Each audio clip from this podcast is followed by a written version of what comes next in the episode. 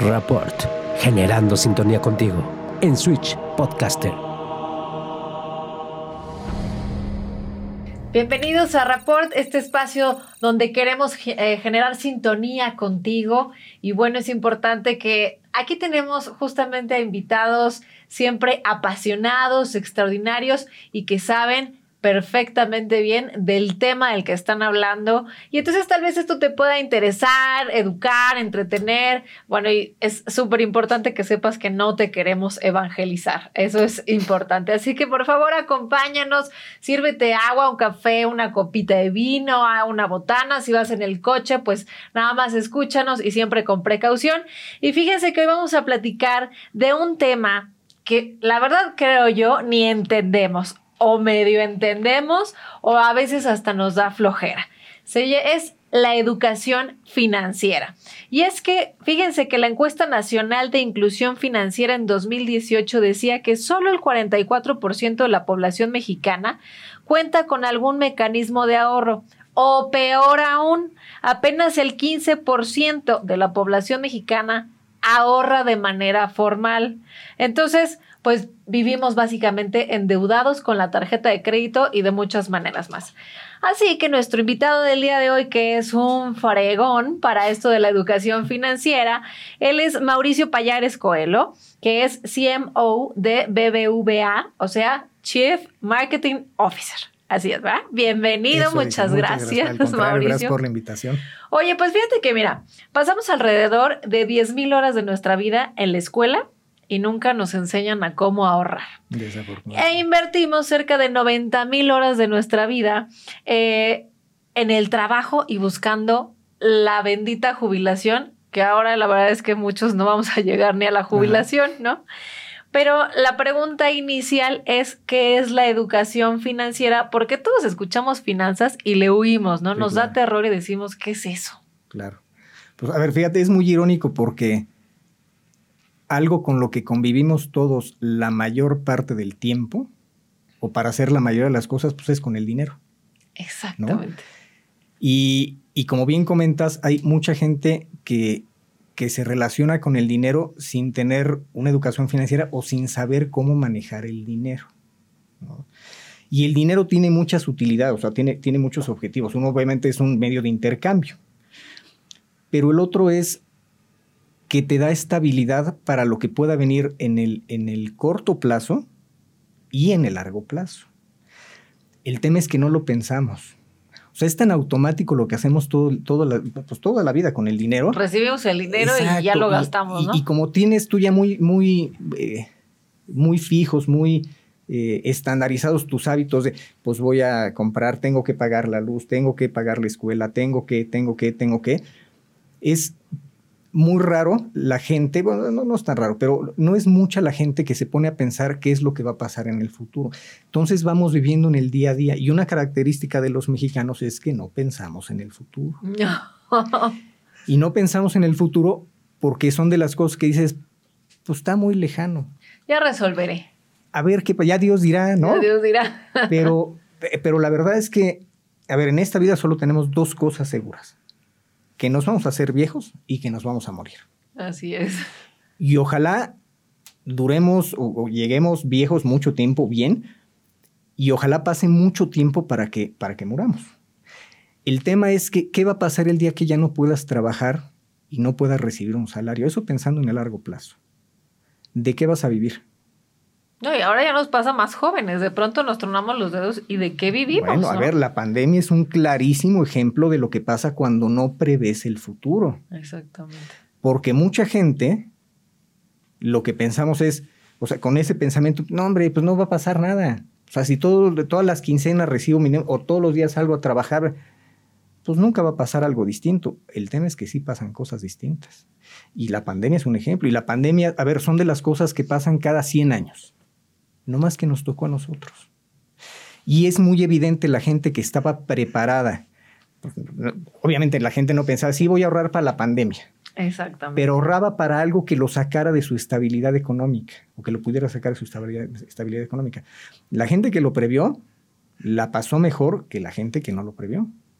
Porque hubo, hubo mucha gente que se quedó sin, sin chamba y de repente ya no tuvo Deja tú para pagar los gastos, para comer. Yo escuchaba gente que de pronto decía, bueno, tenía un colchoncito, pero para dos, tres meses de crisis y de pronto nadie se esperaba que, Exacto. o sea, tenemos igual dos años y hay gente que ya no tiene trabajo, hay gente que está a mitad de sueldo y entonces esos tres meses de colchoncito pues ya ni Se le acabaron servían. ¿no? rapidísimo, claro. Y entonces tú crees que realmente hubo algún cambio en la pandemia que le cayó el 20 a la gente? Yo creo que sí, ¿eh? O sea, yo creo que son, esto que nos, nos pasó con la pandemia es tan profundo que creo que sí hubo muchas personas que se hicieron conscientes de lo que significa no estar preparado, No ahorrar.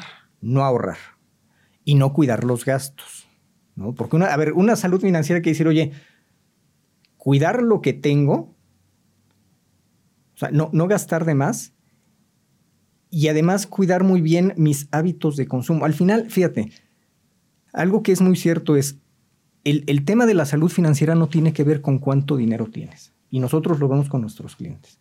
El tema de la salud financiera tiene que ver con cómo administras lo que tienes. La gente que tiene buenos hábitos cuando gana 100 pesos y esos 100 pesos los sabe repartir, paga sus gastos, cubre sus necesidades, bla, bla, y separa un poquito, va a tener el hábito de hacerlo cuando tenga mil. La gente que no tiene el hábito de hacerlo cuando tiene 100 pesos, no va a tener el hábito cuando tenga mil, ni cuando tenga 10 mil. Fíjate que los, mexicana, los, mexicanos somos muy dados a, al gasto hormiga, ¿no? Uh -huh. Que si el cigarro, que si el refresco, que si el Netflix, un montón de cosas que decimos, pues es un gustito, ¿no? Sí, Pero claro. a la larga creo que sí nos va mermando. Claro. Y, y, y además, o sea, el tema del, del, gasto hormiga es que es tan chiquito que dices, pues que son 100 pesos, ¿no? Que, es el, que son 50 pesos del cafecito.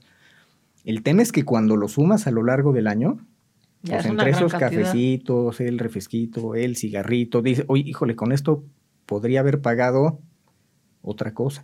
Y no se trata de no darte gustos, o sea, se trata de ser conscientes de, de que no puedes estar gastando sin, sin pensar qué es lo que va a pasar después.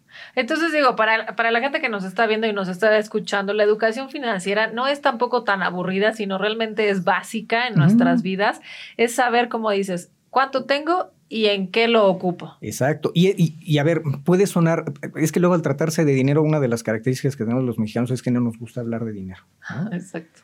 Eh, y, y pensamos que el dinero es más complicado de lo que realmente es. Pero a ver, la salud financiera es como la salud física. Si yo voy al doctor y me dice, oye, tienes que bajarle a los carbohidratos. Puedo ir con el mejor doctor, me puede dar las mejores medicinas, pero si no creo hábitos que realmente controlen de fondo el tema de mis carbohidratos, pues no voy a salir. Es lo mismo con el dinero y es muy simple. Es decir, oye, cuando voy a comprar algo, pues primero me pregunto si realmente lo necesito y no. Cuando te creas ese hábito de decir, oye, lo que voy a gastar es realmente necesario no, conservas ese hábito a lo largo del tiempo y es cuando empiezas a mejorar tu salud financiera. Pero cuestión de salud, por ejemplo, física, como lo mencionas, de pronto sí, sí lo resientes como porque algo te duele. Pero en cuestión de salud financiera, de pronto dices, híjole, pero es que esa pantalla sí me hace ojitos, pues sí, claro. quiero el celular más no nuevo. No más que lo sientes al final de la quincena cuando tienes que pagar, ¿no? Porque, a ver, el tema de la tarjeta de crédito. La tarjeta de crédito es sensacional.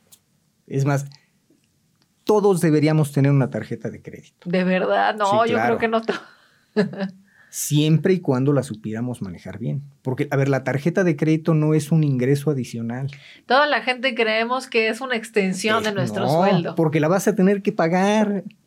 Un día la tienes que pagar. No Pero, es que te cayó el dinero. Fíjate, ¿no? hay un punto muy importante. La gente dice, bueno, pero pago el mínimo. Sí. Y entonces de pronto también la gente no entiende que el pagar el mínimo tampoco te conviene Claro a tu que no, bolsa. porque generas intereses.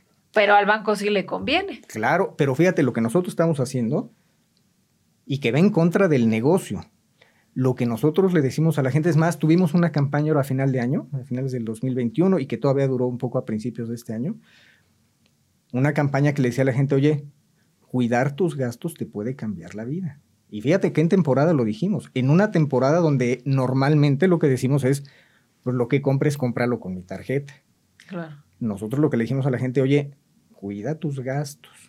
Y luego nosotros tenemos herramientas, un poco las medicinas o las rutinas que te puede dar un doctor para bajar los triglicéridos o las calorías, pues tenemos cosas en la aplicación que puedes ver, oye, si hago un pago de tal monto, ¿cuántos intereses voy a pagar? Para estar consciente de cuántos intereses voy a pagar. O, oye, voy a salir a comprar, pues le puedo poner un límite a la tarjeta, para que cuando llegue ese límite, pues ya no me pase. Entonces, nosotros lo que estamos buscando es, obviamente tenemos servicios financieros que le vendemos a las personas y que queremos que las personas utilicen, porque es de lo que vivimos, pero que lo utilicen de manera consciente. Pero, por ejemplo, ahí cómo logras que la gente de verdad tenga una cierta conciencia y ese despertar eh, eh, respecto a la educación financiera diga, ah, ok, ya entendí lo que significa el plástico y cómo debo de usarlo ya entendí cuánto es mi sueldo y cómo debo de distribuirlo. ¿Cómo logras tú como institución eso? Con, con mucha información y con las herramientas que ya tenemos, pero es lo mismo que con el médico. Si el médico me dice, oye, a ver, aquí está la rutina, la dieta, la... Pero pues si no le dejo de meter a los triglicéridos, el hábito me lo tengo que formar yo. ¿Qué sería un buen hábito financiero y un mal hábito financiero? El primer buen hábito financiero es hacer un presupuesto que tú, oye, yo sé que recibo tanto dinero a la quincena, a la semana o al mes, ¿cómo voy a distribuir este dinero? Oye, pero yo la verdad es que soy así completamente ignorante, no tengo idea ni qué es un presupuesto. Entonces, ¿cómo, cómo me hago en un Excel una tablita? No, no, deja tú el Excel, Pau. En una libreta. Ok. Agarra oye, ¿qué es lo que, cuáles son los gastos que tengo que hacer sí o sí? La escuela en el caso de los hijos. Apunto, escuela, tanto. La luz, oye, pues la luz es variable, bueno, pues, pues, saca un promedio, oye, ¿cuánto me gasté en los últimos cinco meses? Pues 500 pesos en promedio. Bueno, pues calculo 500 pesos. Y te vas gasto por gasto de los que no, de los que tienes que hacer. O sea, los la no renta, la luz, el gas, Exacto. Los niños. Y luego dices, oye, de eso, ¿cuánto me queda? De esto que te queda, es súper importante separar una parte para el ahorro.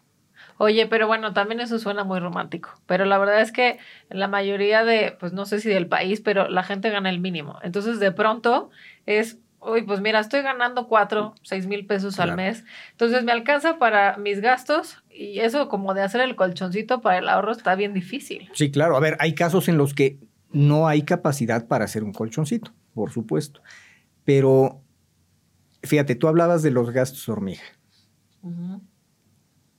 yo creo, a ver, no, puedo decir que el 100% de la gente, pero yo creo que la gran mayoría sí podría sacrificar algo de esos gustitos. No, no tanto porque, oye, es que, pues, ¿de qué me sirve ahorrar un peso? No, claro. ¿No? El tema es el hábito. Si ahorras un peso todos los días o todas las semanas, pues al final de año ya vas a tener algo. Cuando tengas más ingreso o recibas una lana, si ya tienes ese, hábito, pues en lugar de apartar un peso, vas a apartar más. Vas a apartar dos, por lo menos. Vas a apartar dos. Entonces empiezas a generar más colchón. O sea, empiezas a generar esa, eso que te puede ayudar en caso de alguna eh, contingencia. Oye, ¿cómo no ser víctima de, esta compulsión que nos da de repente? Ya viene el buen fin y entonces ahí te ensartas con Lo primero es, y, de verdad, la, pregunta, oye, ¿realmente necesito lo que voy a comprar, sí o no? Y, yo sé que es difícil. A ver, pues, ¿qué te puedo decir? Por supuesto que yo caigo y todos caemos en. Ya salió la pantalla Ultra H, no sé qué. Hijo, yo necesito una para verle la arruga, ¿no? A la, al actor, a la, pero no la necesitas. O sea, el tema es pensar, oye, con ese dinero que me gastaría en la televisión, ¿qué otra cosa podría hacer? ¿O para qué me podría servir en el futuro? Pero es un tema de hábito, es un tema de convencimiento personal. O sea, aunque nosotros pusiéramos, y, que de verdad lo estamos intentando, porque estamos mandándole mucha información a los clientes a través de distintos medios, pero aunque le pusiéramos un banquero a cada uno de nuestros clientes, si el cliente no está convencido de generar ese hábito, lo mismo que aunque me pusieran un enfermero para cuidar mi dieta, Si yo no estoy convencido, No te vas a comer la golosina. pues no va a suceder. Oye, no, y de verdad que al, o sea, al mexicano nos gusta vivir endeudadísimo, ¿no? Sí. De que ya debo la tele, ya debo, ahora con eso de que está el robot para limpiar la casa, el teléfono. Sí. Bueno, y es una endeudadera, pero como que hasta se sienten bien porque dicen, si no, pues no me hago de mis cositas, ¿no? También. Entonces, sí es generarle una conciencia. ¿Tú crees que haya una evolución respecto a la educación financiera de, no sé, hace 20 años a la fecha, que de repente sí haya caído el 20 o, o sigue todavía ahí como... No, yo creo que todavía hace falta mucha, mucha, avanzar mucho en el tema de la educación financiera. Y, y fíjate, te voy a decir, nosotros eh, a- tenemos catalogados a nuestros clientes no desde el punto de vista de cuánto tienen, sino cuánto manejan. Y tenemos cu- cuatro arquetipos súper bien identificados. El primero, que no llega a la quincena. No tiene que ver con cuánto tienen. Hay gente que no llega a la quincena y que recibe 100 pesos, y hay gente que no llega a la quincena y que recibe 100 mil pesos. Pero se chutan todo el saldo antes de que termine la quincena. Hay otros que llegan bien a la quincena, pero pues se tienen que esperar hasta la siguiente quincena. Luego hay otros que tienen un buen, un buen colchón. Es decir, nosotros lo que consideramos, oye, debería, toda la gente debería tener por lo menos tres meses apartados para cualquier cosa, como bien dijiste al principio, oye, pues en la pandemia, pues los tres meses te sirvieron para tres meses, pero esto duró 24, ¿no? pero, pero en condiciones normales, pues tienen ese colchoncito. Y hay gente, pues, pues que tiene más y que tiene más, de- tiene capacidad de ahorrar más dinero, ¿no? Pero no tiene que ver con cuánto, cuánto dinero tienes. Es muy claro que el, el- es que, perdón, me quedé pensando en el tema de la tarjeta de crédito, te- ahorita te voy a decir cómo creo yo que es la mejor manera de manejarla, pero es súper interesante ver cómo dentro de cada uno de esos arquetipos hay gente con saldos bajitos y hay gente con saldos grandotes. E incluso tal vez en el último perfil, donde eso ya la gente que está, o sea, que, sí tiene una capacidad de ahorro mucho más grande, ahí sí puede que no haya tanta gente con saldos bajitos. Pero en los saldos o en este arquetipo que, que tiene lo suficiente para sobrevivir dos, tres, cuatro meses, de acuerdo a- a los montos que tienen con nosotros, tienen lo suficiente para sobrevivir esos dos, tres, cuatro meses para, para el monto que manejan normalmente y que pueden ser montos chiquitos o montos grandotes, ¿no? Ok. Oye, por ejemplo, pues entonces parece que hemos sobrevivido, eh, res- o sea, eh, a base de la intuición, ¿no? Eh, de, de- de educación financiera. ¿Quién crees que sea más ahorrador, los hombres o las mujeres? Las mujeres. De plano, Las tenemos mujeres más siempre son más ordenadas. Qué por barbaridad. supuesto. Oye, y hablando de las tarjetas de crédito, entonces, ¿qué consejos les podrías dar a la gente justamente para tener un, un mejor eh, manejo de, este plástico? A ver, lo primero es, fíjate, la tarjeta de crédito es, para empezar, es un medio de pago. Si la utilizas como medio de pago, es decir, para pagar lo que de todas maneras ibas a pagar en efectivo, lo pagas con la tarjeta, le puedes jinetear el dinero al banco 45 días, dependiendo de la fecha en la que vaya, pero le puedes jinetear el dinero a, a 45 días a costo cero. Porque yo compro hoy y le tengo que pagar al banco hasta dentro de 45 días Al siguiente corte. al siguiente, sí, a la siguiente fecha de pago, que viene primero el corte y luego la fecha de pago. Pero luego también, en, te voy a hablar del caso de nuestras tarjetas, nosotros tenemos un programa de lealtad súper bueno, súper robusto, que son los puntos, los puntos de BBVA. Entonces tú vas acumulando puntos. Hay otras tarjetas que para hacer uso de, los puntos que vas acumulando, pues lo puedes hacer a través de un catálogo o a través de un centro telefónico. En, nuestro caso, tú puedes utilizar los puntos inmediatamente después de que se generan en una terminal de BBVA eh, como si fuera pago en efectivo. Y para el comercio es transparente porque ellos van a recibir el dinero como si hubieran vendido con, contra la- la línea de la tarjeta de crédito. ¿no? Eh, entonces, además de que jineteas el dinero, cuando acumulas puntos, esos puntos los puedes utilizar para, para comprar algo más grande, que puede ser desde un café, o puede ser, yo te voy a decir, en mi caso, Yo parte del predial lo pago con puntos. O sea, pero entonces todos los establecimientos te aceptan ese pago con puntos. No todos. Ah. En ese momento, solo los que tengan terminal BBVA, pero en nuestra aplicación, eh, cuando te metes a revisar los movimientos de tu tarjeta de crédito, ahí tú puedes seleccionar el movimiento y dices, oye, sobre este movimiento quiero hacer una aclaración, este, hay ahí algunas opciones. Una de las opciones es pagar con puntos. Entonces, aunque el comercio donde compraste no acepte puntos, luego la compra en la aplicación la puedes pagar contra los puntos. Entonces lo que hacemos es que tomamos los puntos y regresamos el dinero a la, línea de crédito como si no hubieras pagado, tal cual, sin utilizar esa línea de crédito. Entonces ya no necesitas comprar en un comercio que tenga terminal BBVA para hacer uso de los puntos. y la gente que utiliza los puntos es de verdad es maravilloso. El problema viene cuando dice, cuando asumes que la tarjeta de crédito es un ingreso adicional. Sí, pues. Porque entonces si oye, tengo, gano 10 pesos, me gasto esos 10 pesos, pero en mi tarjeta de crédito tengo 10 pesos más. Híjole, ya debo 20 por mis gastos normales, más los 10 que gasté con la tarjeta, pero sigo recibiendo 10 pesos. Entonces es cuando dices, oye, bueno, pues voy a pagar el mínimo porque no me alcanza. Y se te va acumulando el saldo mínimo y eso te va generando intereses y se convierte en un problema. Y en este caso, ¿qué pasa cuando la gente dice, pues ya no le pago al banco? ¿Qué pasa ahí? Pues el banco lo que hace es que trata de recuperar la. Ah, no, nos queda claro que te tiran el teléfono día y noche a toda hora, así de oiga. No, pero fíjate, Pau, ese es, a ver, ese es un tema súper interesante porque los bancos somos intermediarios financieros. Nuestra labor básica es captar recursos del público. La gente que no necesita hoy su dinero nos lo deja. Y ese dinero que, que nos dejan lo prestamos el dinero que prestamos no es del banco. Una parte, pero muy chiquita, está cubierta por el capital. Y ahorita todos los que están escuchando y vienen de cómo yo dejé mis ahorros a ella, se lo están prestando a alguien que no va a pagar. Es que esa es la labor del banco, es un intermediario financiero. A ver, si no existieran los bancos, imagínate qué pasaría. Si a ti no vas a utilizar hoy 100 pesos, pues, ¿qué hago con esos 100 pesos? Abajo del colchón. Abajo del colchón, o hoy se los presto a alguien y le cobro intereses. Ándale, Pero pues tendrías que ir a, a, Oiga, ¿no le hacen falta 100 pesos? ¿No le hacen falta?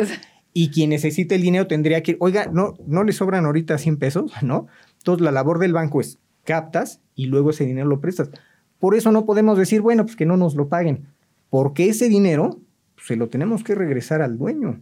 Y como en cualquier actividad comercial, nosotros compramos el dinero a un precio, que es una tasa de interés eh, pasiva, ¿no? Y luego, o sea, la tasa de interés que le pagamos a los ahorradores, y luego ese dinero lo vendemos o lo prestamos a una tasa de interés más alta, como si vendieras chicles. si yo vendo chicles, los compro a un peso y los vendo a unos 50 y me gano 50 centavos. Pues, sí, negocio. cualquier actividad comercial. Para eso funciona un banco. Y además de que tienes la seguridad de que tu dinero está resguardado en una institución y que mientras el dinero esté en la institución, la institución es responsable del cuidado de tu dinero. Okay. Y por eso hay mecanismos para la, el FOBAPROA, este, eh, perdón, el FOBAPROA. No, ese no, no, lo menciona. El IPAP, el IPAP, me resbalé. El IPAP, que lo que dice, oye, tú tienes garantía de tus ahorros hasta un cierto monto, este, pero por dejarlo en una institución. ¿Qué es lo que pasa cuando no llevo el dinero a una institución? Cuando, me, cuando lo guardo debajo del colchón.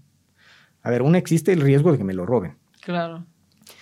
Pero el otro es que a ver, en la economía los precios normalmente suben, la inflación. ¿Eso también me genera un beneficio o no? No, si tengo el dinero debajo del colchón, lo que va a pasar es que si yo guardo hoy 10 pesos y esos 10 pesos hoy me alcanzan para comprar un café mm. y lo dejo guardado un año, cuando saque esos 10 pesos, diga, oye, el café ya vale 12. Ya no me alcanza, se ya no me alcanza. Perdió valor el dinero. Entonces, el, no tener invertido tu dinero en una institución que te pague intereses, lo primero que va a suceder es que tu dinero va a perder valor por efectos de la inflación. Bueno, pero entonces, para, para dejar entonces un poquito de lado ya el tema de la tarjeta de créditos, ya más bien eso es como parte del aprendizaje del ahorro. Exacto. O sea, cómo ahorrar, no lo dejen debajo del colchón. No. O sea, es mejor invertirlo. ¿Qué te parecen las tandas? A ver, las tandas es un... Eh, a ver. Ya lo pusimos. ya me metiste en un problema. No, a ver, las tandas son buenas mientras exista la capacidad de pago. Ok. O sea, el día que alguien de la tanda dice, oye, yo ya no le entro, pues ya falta una No, mientras no se te da la fuga el que está recolectando la tanda porque Por ejemplo, ¿no? Y no tienes ninguna garantía, no tienes alguna garantía jurídica. Entonces, a ver, la tanda está bien como, y es, es un mecanismo súper utilizado por la gente. Está bien mientras se mantenga, ¿no? Pero al final de cuentas, si haces números, las tandas lo que hacen es que te obligan a ahorrar. De alguna manera, claro. Porque lo que estás haciendo es que estás dando dinero que no vas a recibir hoy porque lo va a recibir alguien más. Y luego al siguiente mes das otra vez hasta que te toque. Pues qué tal si, si a ver, una manera de hacer una autotanda es, pues, pues guarda 10 pesos y- este mes y 10 pesos el mes siguiente. Y luego en cinco meses me toca. Sí, claro. Pues voy a juntar los 50 que hubiera juntado con los demás. ¿Me explico? Sí, sí. Este, pero, pero, pues un mecanismo de decir, oye, voy a recibir 50 pesos de un jalón. ¿no? Todo, a ver, no es que esté mal, hay un tema ahí que pues, no tienes garantías jurídicas, porque oye, en una de esas el administrador se pela, ¿no? Sí, claro. Este, y la otra es que, que no tienes, eh, o sea, ese dinero no está invertido y al final de cuentas, pues puede perder valor en el tiempo, sobre todo en etapas inflacionarias altas como la que estamos ahorita. Que ahorita pues, hay, un- hay un tema inflacionario por la pandemia, por la guerra, ¿no? Desafortunadamente, pero ahorita es cuando más valor pierde el dinero. Sí, claro. Y entonces cuando dice, híjole, sí, eh, Patricio, ahora me tocan los 50 pesos, nada más que ahora ya me alcanza como si fueran 40. O como si fueran 30, porque o ya como no- si fueran 30, porque entonces ya no, ya no puedo comprar la misma cantidad de limones, ya no puedo cargar la misma cantidad de litros de No, gasolina. ni hables de los limones que están No, es carísimos. que los limones es, el, Es ahora es otro el, tema. el oro, el nuevo oro, el oro verde, El oro ¿no? verde. Oye, entonces, por ejemplo, mucha gente en la actualidad le apuesta a los chavitos, a los niños. Realmente para iniciar una buena educación financiera ya lleva tiempo el tema eh, planteado sobre eh, implementar desde la escuela. Entonces, ¿tú estás a favor de eso? Que, Por sea, que haya una materia que se llame educación Por financiera. supuesto. A ver, la educación financiera debería estar en los programas escolares como está la educación física o como están las matemáticas. Uno de los grandes problemas que tenemos en, en- en este país, en general yo creo que en Latinoamérica, pero aquí en México es que como no tenemos conciencia de del dinero y no tenemos conciencia del futuro, luego nos metemos en un montón de broncas.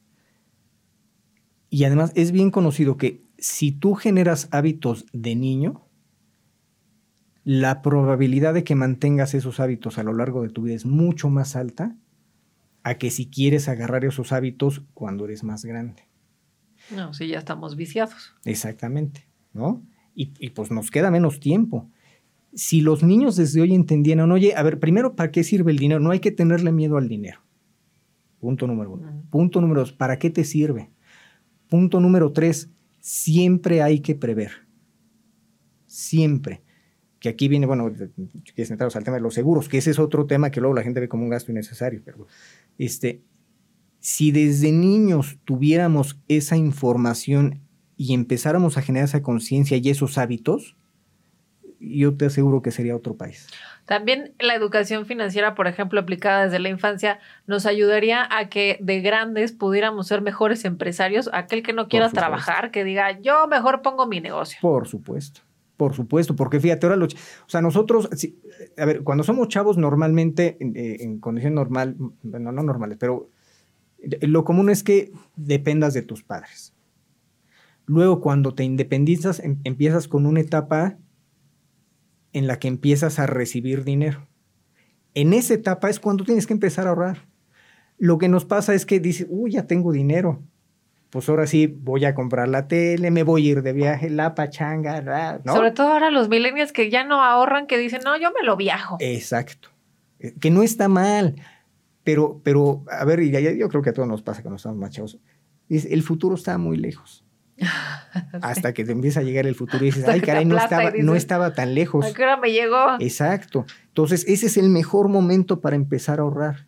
Oye, y luego ya vienen otras etapas donde me compro un coche, si no me alcanza para el coche, para eso están los créditos, pero no me voy a desestabilizar, desestabilizar por sacar un crédito de coche y no voy a estar, me va a alcanzar apenas para pagar el crédito. No, que me alcance para pagar el crédito del coche y luego el crédito de una casa, pero que no me quite mi estilo de vida.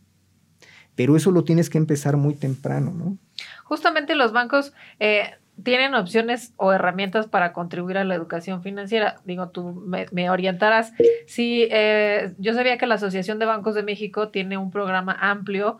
Eh, en el MIDE, justamente el Museo Interactivo de Economía. Entonces ahí la gente puede ir y decir, ah, aquí qué voy a aprender. Sí, claro. Pueden ir al MIDE. Nosotros tenemos una página bbv.mx diagonal educación financiera. Ahí tenemos un montón de información. La Conducef está haciendo un montón de esfuerzos también de, educación financiera gratis. Está la Semana Nacional de Educación Financiera. Esa, por este, ejemplo, son dos semanas. De la, semana. Ahí todos los bancos lo que hacemos es que ponemos, digo, las últimas ediciones fueron virtuales por el tema de la pandemia, pero normalmente lo que hacemos es que ponemos stands para darle información a las personas sobre distintos productos no, no desde el punto de vista de venta, porque no vendemos ahí los bancos. Sí, bueno, decía, ah, ya me quiere ofrecer aquí sí, porque el otro decía, a ver, si es banco, seguro, si me va a decir algo es porque me quiere vender. No. Ahí todos los bancos vamos y ofrecemos información sobre los productos financieros que manejamos cada uno de nosotros. Y ahí la gente se puede ir enterando de, de qué tenemos los bancos, para qué les sirve, para qué no les sirve, y ya si le interesa, bueno, pues contratará, contratará con el. Sí, porque la gente la vez que, dice, no, los bancos, ¿no? Y son como el diablo. Pero sí, definitivamente es tener justamente esta eh, claridad en las ideas y decir, a ver, están tantos bancos, me ofrecen esto. Este, desde la cercanía hasta los servicios, hasta la información, que si te contestan el teléfono, que si no. Entonces, justamente es acercarse al banco de su preferencia y justamente tener esta claridad en, a ver, cuéntame, ¿qué me ofreces tú? Exacto, exacto. Y a ver, hay, a ver, hay, hay, hay, muchas cosas por las que tomas la decisión de contratar un servicio con un banco. Todavía en el país, una de, esas, de esos factores es la cercanía de una sucursal o de un cajero automático. Nosotros tenemos la red más grande de cajeros y la red más grande de sucursales. De sucursales hay otro banco que tiene, porque no son así sucursales, sucursales.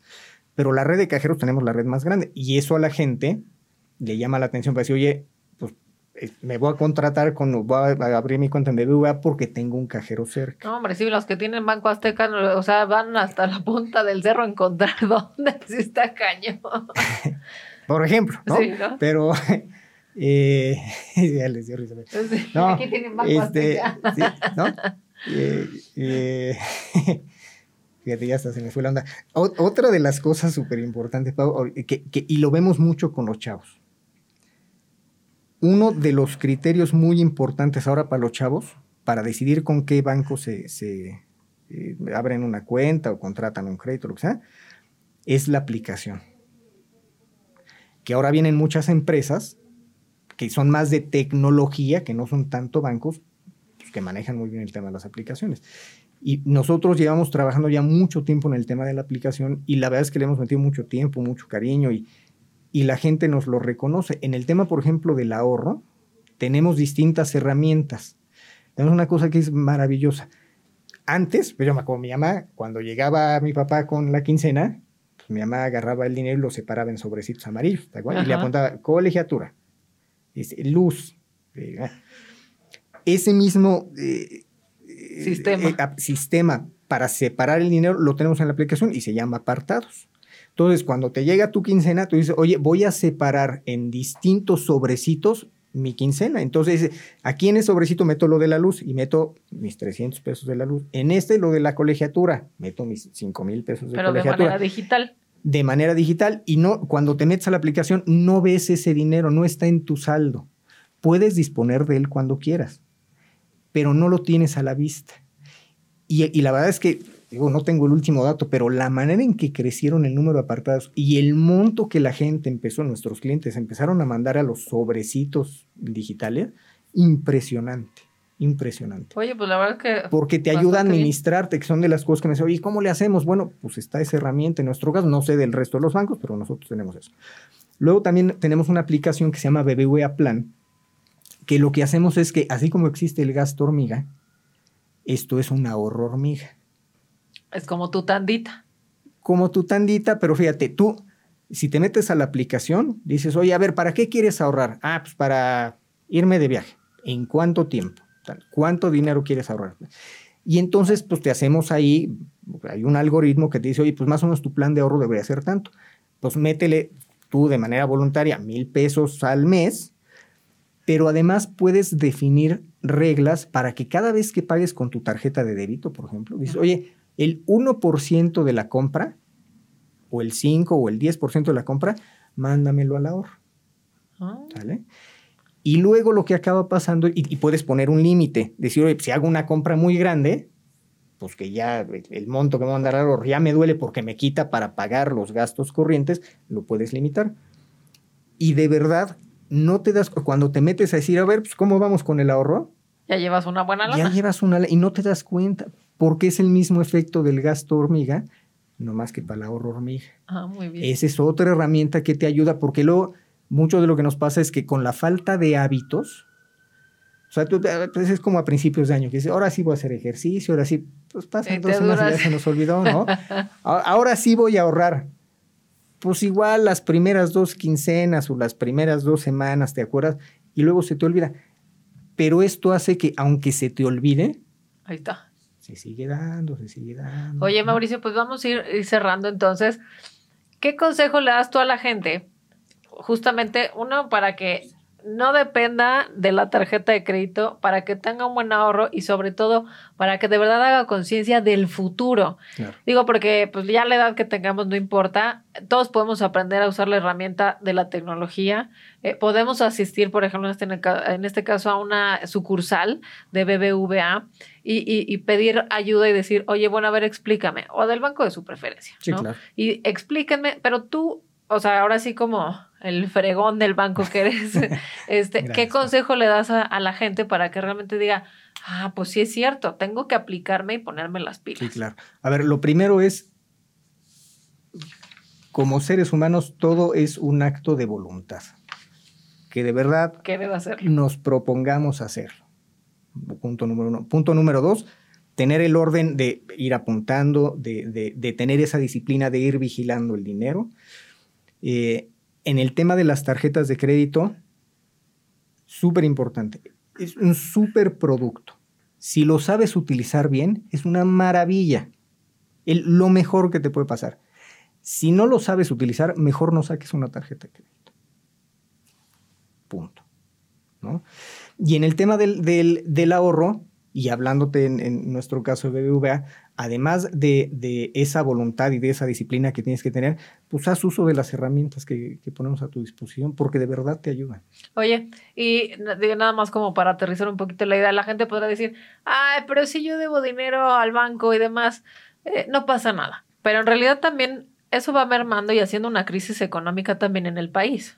Claro, a ver, en, en escalas muy grandes sí ¿no? Que digas, oye, cuando, si la cartera vencida de un país es enorme, pues tenemos un problema, porque el dinero de todas esas personas que, lo llevaron su dinero a los bancos, no lo están recuperando los bancos, pues entonces hay alguien a quien se le debe. Entonces es un problema grande, ¿no? Que ha pasado en, algunas crisis. Eh, y luego, eh, eh, me quedé pensando en el FOBAPRO, porque de ahí nació el FOBAPRO, de decir, oye, este, hay una crisis tan grande en, los impagos que, pues, que estás afectando al dinero. no resolvió nada el FOBAPRO. No, yo creo que sí, pero bueno, ese sí que es, eso. es, tema de otro cafecito, ¿no? Este, y, pero el otro efecto de, no pagar los créditos es que quedas marcado en el buró. Y cuando quieras solicitar un crédito, una, una, hipoteca, un crédito de auto o, o, para alguna otra cosa muy importante, pues ya no vas a tener acceso al crédito. Porque estás en una lista donde, en negra donde dice, oye, Mauricio no paga bien los créditos. Y ya te vas al buro de crédito. Te vas al buro y entonces ya, ya no tienes acceso a los créditos. Y eso es súper importante. Ah, pero en cinco, ocho años me sacan del buro de crédito. Depende, hay distintas reglas, hay distintas reglas. Pero, pero a ver, son de las cosas que no piensas hasta que lo necesites, que es como los seguros. Sí, claro. Una, una emergencia. Nadie, nada, todos decimos, no, hombre, el seguro para qué, si a mí nunca me va a pasar hasta que te pasa. No, si no dices, bueno, es que ya le pagué como 20 años al seguro y nunca lo usé, ¿no? Pues qué bueno que no lo utilizaste. sí, bueno, Pero pues si lo hubieras necesitado, ¿qué hubiera pasado? Si no tienes el dinero para enfrentar una contingencia, que te robaron el coche, le rompieron un cristal o, que tuviste que una operación, una lesión, eh, hay que ponerse a pensar, oye, a cualquiera nos puede pasar. Y si no estoy preparado para enfrentarlo, eso trae desequilibrios económicos brutales. Y no nada más para la persona, porque los mexicanos, fíjate, somos muy colectivistas en lo cercano. Siempre pensamos en la familia. Ya como sociedad es otra cosa. somos muy egoístas como sociedad. Pero, pero en, en, el círculo cercano somos muy colectivistas. Entonces, cuando suceden esas cosas, no solo te afectas a ti, muchas veces te llevas de, de que haya la familia. Y familia me refiero no nada más tu, tu, tu, esposa, tu esposo, tus hijos. Los abuelos, los tíos, los primos. ¿Cuántos casos no hay de gente que tiene que empezar a deshacerse de cosas para ayudarle a alguien que si hubiera tenido un seguro no hubiera sufrido ese, ese desequilibrio? ¿no? Ay, qué barbaridad. Pues oye, tú el tiempo no nos alcanza para platicar de todos estos temas, pero te vamos a invitar a otro cafecito ahí que tu agenda nos lo permita. Y ya para finalizar, te voy a hacer unas preguntas porque queremos ver el lado más humano de Mauricio, porque ya vimos al CMO, pero también, o sea, ¿qué pasa? ¿Quién es Mauricio? Y este, en el día a día. Pero entonces, eh, ahorita te voy a hacer una serie de preguntas y me contestas con lo primero que se te venga a la mente. ¿Ok? ¿Quién es Mauricio en la intimidad de su hogar, en el día a día? Compañero. Compañero. ¿Cuál es tu palabra favorita? Tenacidad. Ok. ¿Cuál es la palabra que menos te gusta? Mediocridad. ¿Qué te enciende? ¿Qué te motiva, ya sea creativamente, espiritualmente o emocionalmente? Las personas. ¿Qué te apaga? Los conflictos. ¿Cuál es tu eh, insulto o, grosería preferida? Con toda confianza, suéltala. Uy, es que hay muchos, pero... La que digas esta, siento este rico al decirla. Uy, pues a ver, la mejor no seas pendejo. Ah, hasta se siente rico decirlo, ¿Cómo no? ¿Cuál es el ruido o sonido que prefieres, que te gusta? El agua. ¿Cuál es el ruido o sonido que detestas? Mi perra ladrando en la madrugada. no, bueno, y en la madrugada peor, ¿no? ¿Qué profesión distinta a la tuya hubieras ejercido? Músico. Ándale, mira, muy bien. ¿Qué profesión no te hubiera gustado tener jamás en la vida? Abogado. De plano. Y tengo un hermano abogado. Pero no, no, Que no, nos vea el hermano. De no me veo, no me veo como abogado. Y la última fuera de cuestiones religiosas y demás, si existiera el cielo, ¿qué te gustaría que Dios te dijera cuando llegues a las puertas del cielo? ¿Qué, onda, Mauricio? ¿Cómo estás? Eh, fuiste una buena persona.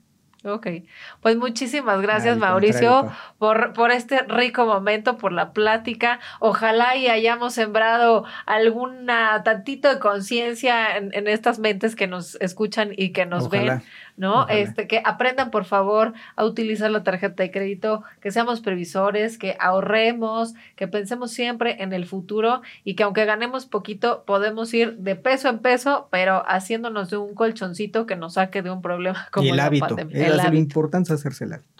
Y bueno, pues nos vemos en el próximo capítulo de Rapport. Gracias por habernos acompañado. Tendremos otro tema, otro invitado especialista. Y bueno, no se olviden de sonreír. Nos vemos la próxima.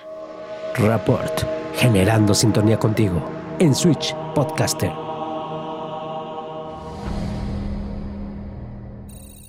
Los comentarios expresados en este programa son responsabilidad de quien los emite